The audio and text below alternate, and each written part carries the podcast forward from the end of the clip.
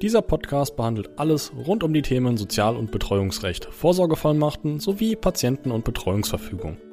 Wir, die Betreuungsvereine Fulda, möchten in erster Linie wichtige Informationen aus Theorie und Praxis an ehrenamtliche Betreuer und Vorsorgebevollmächtigte vermitteln. Darüber hinaus freuen wir uns natürlich über jeden, der einfach mal reinhört und dieses spannende Feld kennenlernen möchte. Und nun viel Spaß mit dieser Folge. Mein Name ist Miriam Sturm. Ich bin Vereinsbetreuer bei dem Betreuungsverein des Kreisverbandes der Arbeiterwohlfahrt Fulda. Und in diesem Rahmen ähm, führe ich Selbstbetreuung und ähm, bin aber auch tätig im Rahmen der sogenannten Querschnittsarbeit. Ähm, da geht es darum, ehrenamtliche Betreuer oder alle, die sich dafür interessieren, äh, zu schulen und fortzubilden. Heute soll es darum gehen, ähm, den Aufgabenkreis der Gesundheitssorge im Rahmen der gesetzlichen Betreuer näher zu betrachten. Ähm, bevor ich das tue, ein kurzes Wort, was ist überhaupt ein Aufgabenkreis im Rahmen der gesetzlichen Betreuung? Gesetzliche Betreuung ist im Grunde ein weit gefasster Begriff und sagt erst einmal, ähm, dass der Betreuer als gesetzlicher Vertreter des Betreuten tätig wird. Allerdings nicht in allen Angelegenheiten, ähm, jedenfalls nicht von vornherein, sondern äh, in welchen Bereichen, in welchen Angelegenheiten der Betreuer den Betreuten gesetzlich vertritt, wird durch die sogenannten Aufgabenkreise festgelegt. Diese Festlegung erfolgt durch das Betreuungsgericht und das sind typischerweise die folgenden Aufgabenkreise, die man meistens ähm, im Rahmen der Betreuung wiederfindet. Die Vermögenssorge, die Gesundheitssorge, Aufenthaltsbestimmung, Wohnungsangelegenheiten. Das kann aber auch noch sehr viel genauer gefasst werden. Zum Beispiel erbrechtliche Auseinandersetzungen, arbeitsrechtliche Auseinandersetzungen, ähm, dann kann es auch das Entgegennehmen äh, und das Öffnen der Post und die Weiterleitung der Post ähm, als Aufgabenkreis definiert sein und so weiter. Was bedeutet oder beziehungsweise was beinhaltet der Aufgabenkreis Gesundheitssorge? Am besten nähert man sich dem, indem man erstmal fragt, was beinhaltet die Gesundheitssorge nicht? Beim ersten Hören des Begriffs würde man jetzt erwarten, dass man sich um die Gesundheit des Betreuten zu sorgen hat, sich darum zu kümmern hat. Das bedeutet aber Gesundheitssorge nicht. Aufgabe des Betreuers ist es nicht, dafür zu sorgen, dass der Betreute gesund lebt, dass er seine Medikamente einnimmt, dass er regelmäßig zum Arzt geht und auch ist es nicht seine Aufgabe, den Betreuten selbst zum Arzt zu transportieren. Dieses Ansinnen wird nicht selten an den Betreuer herangetragen, dass er auch solche persönlichen Dienstleistungen zu erbringen hat, dass er also auch den Betreuten zu transportieren habe. Hierzu kann man erstmal festhalten, dass das schon gar nicht zur Betreuung als solches gehört, weil die Betreuung eine rechtliche Betreuung bedeutet und dass auch die Gesundheitssorge im Besonderen nicht bedeutet, dass eben diese persönlichen Dienstleistungen zu erbringen sind, sondern dass sie vielmehr zu organisieren sind. Das heißt also, wir müssen sicherstellen als gesetzlicher Betreuer, dass unser Betreuter zum Arzt kommt, ja, dass zum Beispiel ein Krankenwagen organisiert wird oder der entsprechende Tra Taxitransport, dass die Medikamente, ähm, die einzunehmen sind, natürlich auch verordnet worden sind und gegebenenfalls muss auch mit der Apotheke Rücksprache gehalten werden, dass die gegebenenfalls ausgeliefert werden. Aber es ist eben nicht unsere Aufgabe, ähm, das selbst hinzubringen oder zu überwachen, dass die Medikamente auch, über, äh, auch eingenommen werden. So, was beinhaltet denn dann überhaupt die Gesundheitssorge? Hier muss man erstmal unterscheiden ähm, Aufgabenkreis Gesundheitssorge und demgegenüber auch eine andere Bezeichnung, nämlich Aufgabenkreis Zustimmung zu Heilbehandlungsmaßnahmen. Beides betrifft natürlich die Gesundheit. Das eine ist allerdings weiter gefasst als das andere, nämlich der Aufgabenkreis Zustimmung zur Heilbehandlungsmaßnahmen betrifft nur einen Teil des Aufgabenkreises Gesundheitssorge. Im letzteren Fall, also Zustimmung zu Heilbehandlungsmaßnahmen, geht es wirklich nur darum, dass eben eine Heilbehandlungsmaßnahme ansteht und dafür die Zustimmung des Betreuten erforderlich ist. Wenn der selbst dazu nicht in der Lage ist, diese Zustimmung zu erteilen und ohne diese Zustimmung eben die Heilbehandlungsmaßnahme, die dringend angezeigt ist, sich durchgeführt werden könnte, dann wäre im Grunde das Aufgabe des Betreuers, eben wenn er diesen Aufgabenkreis hat, hier die entsprechende Zustimmung zu erteilen. Die Gesundheitssorge demgegenüber umfasst alle Bereiche ähm, der Medizin und insbesondere auch die Frage von im Vorfeld besteht überhaupt ausreichender Krankenversicherungsschutz. Auch darum muss sich der Betreuer im Rahmen dieses Aufgabenkreises Gesundheitssorge kümmern. Das ist durchaus nicht selten, dass das ein Problem im Rahmen der Betreuung sein kann, dass ein Betreuter vielleicht gar keinen Krankenversicherungsschutz hat, weil er vielleicht irgendwann ähm, nicht mehr die Voraussetzungen erfüllt hat, die gegeben sein müssen, damit äh, die gesetzliche Krankenversicherung eintritt. Oder dem Grunde nach gibt es noch eine Krankenversicherung, aber die Ansprüche aus dieser gesetzlichen Krankenversicherung ruhen. Das heißt, typische Leistungen, die man von der Krankenversicherung erhält, werden in diesem speziellen Fall gerade nicht erbracht, weil zum Beispiel die Beiträge, die geschuldet worden sind, nicht gezahlt worden sind. Das sind Dinge, die muss ein Betreuer, wenn er die, den Aufgabenkreis Gesundheitssorge hat, abklären. Ähm, tut er das nicht, erfüllt er seine Aufgaben nicht ordnungsgemäß, was dann wiederum auch zu Haftungsproblematiken führen kann. Ist der Betreute nicht krankenversichert, gehört es eben, wenn der Aufgabenkreis Gesundheitssorge besteht, zu den Aufgaben des gesetzlichen Betreuers, eine Krankenversicherung herbeizuführen. Und wenn zum Beispiel auch eine Reise angetreten werden soll, dann könnte es auch dazu gehören, ähm, hier eine Reisekrankenversicherung zu organisieren, beziehungsweise sich darum zu kümmern. So, welche Pflichten hat nun der Betreuer genau im Rahmen dieses Aufgabenkreises Gesundheitssorge? Hier müssen wir jetzt wieder etwas genauer hinschauen und danach fragen, ist unser Betreuter geschäftsunfähig oder ist er das nicht? Wenn er geschäftsunfähig ist, das heißt, er ist nicht mehr in der Lage, rechts erhebliche Erklärung abzugeben. Dann gehört es zu unseren Aufgaben selbstverständlich, die entsprechenden ähm, Verträge abzuschließen für unseren Betreuten, wie zum Beispiel einen Behandlungsvertrag mit dem Arzt oder mit dem Krankenhaus, aber auch eben zum Beispiel einen Transportvertrag. Dann muss geguckt werden, ist denn der Betreute einwilligungsfähig oder ist er einwilligungsunfähig?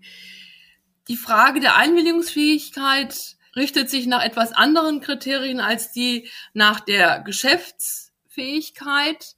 Einwilligungsfähigkeit ist die Fähigkeit, ähm, zum Beispiel die Tragweite medizinischer Eingriffe zu übersehen. Das setzt nicht zwingend und notwendig Geschäftsfähigkeit voraus, ähm, sondern eben die Fähigkeit nachzuvollziehen, wenn ich zum Beispiel einen Arm gebrochen habe, was es bedeutet, dass der jetzt geschient wird oder was es bedeutet, eine Narkose zu bekommen, ähm, wenn ich einen operativen Eingriff erhalten muss. Wenn ich diese Einwilligungsfähigkeit habe als Betreuter, dann kann ich auch selbst einwilligen in entsprechende ähm, Heilbehandlung. Ich kann aber auch andererseits sagen, ich möchte eine bestimmte Behandlung nicht. Wenn der Betreuer beziehungsweise der Betreute nicht einwilligungsfähig ist, dann ist es eben hier Aufgabe des Betreuers, die Einwilligung in bestimmte angezeigte Behandlungen zu erteilen. In diesem Zusammenhang muss man auch immer im Blick haben die sogenannte Patientenverfügung. Das ist im Prinzip eine Erklärung eines volljährigen Menschen, der selbst im Zeitpunkt der Erstellung der Patientenverfügung noch einwilligungsfähig ist, also noch selbst überschauen kann, ähm, welche Konsequenzen bestimmte Eingriffe, bestimmte Maßnahmen, aber auch das Unterlassen bestimmter Maßnahmen für ihn haben wird. Und vor diesem Hintergrund legt er fest, was er irgendwann in fernerer Zukunft, äh, wenn er nicht mehr in der Lage ist, seinen äh, Willen kundzutun, was er da an äh, Behandlungen möchte oder eben auch nicht möchte. Und zwar in bestimmten Situationen. Das sind typischerweise ähm, Situationen wie der Sterbeprozess hat schon begonnen oder jemand leidet an, an einer ähm, schweren, sicher zum Tode führenden Erkrankung. Ähm, jemand ist sehr, sehr schwer dement. Ähm, das sind typische Situationen, in denen ähm, eine Patientenverfügung erstellt wird. Und für diese Fälle kann man ähm, im Rahmen dessen halt festlegen, welche Wünsche man im Hinblick auf die Behandlung in diesen Situationen möchte. Da kann ich also sagen, ich will bestimmte Maßnahmen nicht. Ich will zum Beispiel nicht künstlich ernährt werden. Ich möchte nicht beatmet werden. Ähm, ich möchte nicht künstlich mit Flüssigkeit versorgt werden und so weiter. Diese Patientenverfügung sind für den Betreuer bindend. Das heißt, wenn er mit der Situation konfrontiert ist, dass sein Betreuter eine solche Patientenverfügung erstellt hat, dann ist es für den Betreuer angezeigt, sich mit den inhaltlichen Verfügungen genau auseinanderzusetzen und dafür Sorge zu tragen, dass die behandelnden Ärzte von dieser Patientenverfügung auch Kenntnis erlangen und entsprechend dieser Patientenverfügung auch den Betreuten behandeln oder auch Behand äh, Behandlungen und Heilmaßnahmen eben nicht durchführen, wenn die laut Patientenverfügung untersagt sind. Hier muss man dann noch im Blick haben, dass bestimmte Maßnahmen auch gerichtlich vom Betreuungsgericht genehmigt werden müssen.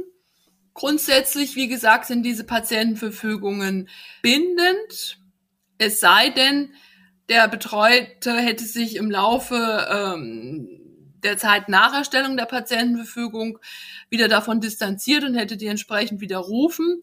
Das allerdings zu ermitteln wäre dann wiederum Aufgabe des Betreuers. Ähm, hat er dafür keine Anhaltspunkte, muss er davon ausgehen, dass die Patientenverfügung Gültigkeit haben soll und er muss auch dieser Patientenverfügung zur ähm, Geltung verhelfen. Was ist, wenn der Betreute keine Patientenverfügung erstellt hat, dann stellt sich für den Betreuer oftmals die Frage, und die wird ihm auch von den behandelnden Ärzten oftmals gestellt, wie soll denn jetzt mit der Behandlung äh, fortgefahren werden, wenn zum Beispiel künstliche Ernährung angezeigt wäre. Das sind oftmals Betreute, die ja sehr schwer erkrankt sind, gegebenenfalls auch schon sehr hohes Alter haben ähm, und man wirklich abwägen will, muss, würde denn diese Behandlung, die jetzt noch eine Option wäre, würde die denn überhaupt einen Nutzen noch für den Betreuten bringen oder würde es eigentlich viel mehr zu ja, vermehrtem, verlängertem Leid führen?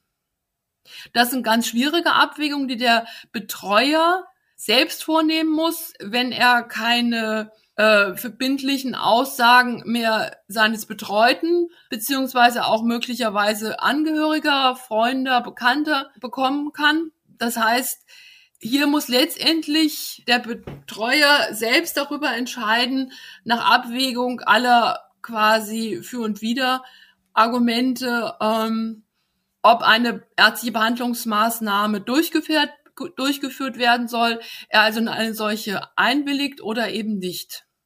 Fehlt eine Patientenverfügung, ermittelt man eben diesen sogenannten mutmaßlichen Willen des Betreuten. Man muss also sich im Grunde Informationen darüber beschaffen, wie würde denn der Betreute entscheiden, was würde er denn wollen, wenn er sich noch äußern könnte. Das kann sein, dass man bei Angehörigen nachfragt, hat er sich dann mal früher zu solchen Situationen geäußert, vielleicht auch anlässlich ähnlicher Situationen im Familien- und Bekanntenkreis, hat er vielleicht auch mal anlässlich einer Fernsehreportage sich da geäußert. Manchmal schaut man sich solche ähm, Sendungen gemeinsam an und dann sagt der eine, so will ich auf jeden Fall nicht sterben oder so will ich das genau haben. Ähm, das wären alles quasi Indizien, allerdings auch nicht mehr, die quasi herangezogen werden können, um die Behandlungswünsche des Betreuten zu ermitteln. Hier muss man ganz klar sagen, wenn dann eine Entscheidung des ähm, Betreuers erforderlich wird, muss ja hier auch, und es ist ihm angeraten, ähm, die Genehmigung des Betreuungsgerichts einholen. Jedenfalls dann, wenn der Arzt, der behandelnde Arzt anderer Meinung ist als der Betreuer. Beispiel, ähm, der Betreuer ist der Auffassung, es würde dem mutmaßlichen Willen des Betreuten entsprechend keine künstliche Ernährung mehr ähm, zu erhalten und der Arzt ist eben andere Auffassung, dann muss hier auf jeden Fall eine entsprechende betreuungsgerichtliche Genehmigung eingeholt werden. Damit sind im Grunde die wesentlichen Bereiche des Aufgabenkreises erwähnt. Nochmal zusammenfassend, was sind die wichtigsten Aufgaben des Betreuers im Rahmen der Gesundheitssorge? Das Organisieren eines ausreichenden Krankenversicherungsschutzes, die Einwilligung in eine Operation, wenn eine solche angezeigt ist, die Einwilligung in medikamentöse, krankengymnastische, logopädische Behandlung oder sonstige Heilbehandlung, die Veranlassung einer medizinischen Maßnahme, zum Beispiel das Anlegen von Verbänden oder die Verabreichung von Medikamenten, auch die Veranlassung von Kur- und Rehabilitationsmaßnahmen, einen Pflegedienst oder auch Haushaltshilfen zu organisieren, auch Essen auf Rädern zu organisieren, mit ambulanten medizinischen Diensten entsprechende Verträge abschließen und dafür sorgen, dass verordnete und benötigte Heil- und Hilfsmittel auch tatsächlich zur Verfügung äh, gestellt werden. Und auch, falls Pflegebedürftigkeit besteht, eben sich um die entsprechenden Ansprüche zu kümmern, die Pflege zu organisieren, also entweder einen Pflegedienst zu beauftragen oder eine private Pflegeperson ähm, zu organisieren, aber auch eventuell Verhinderungspflege, Kurzzeitpflege, stationäre Pflege zu organisieren. All das gehört im Prinzip zur Gesundheitssorge. Dieser Podcast wird durch die drei Fuldaer Betreuungsvereine der AWO Fulda, SKF Fulda und des VDK Betreuungsvereins Fulda veröffentlicht.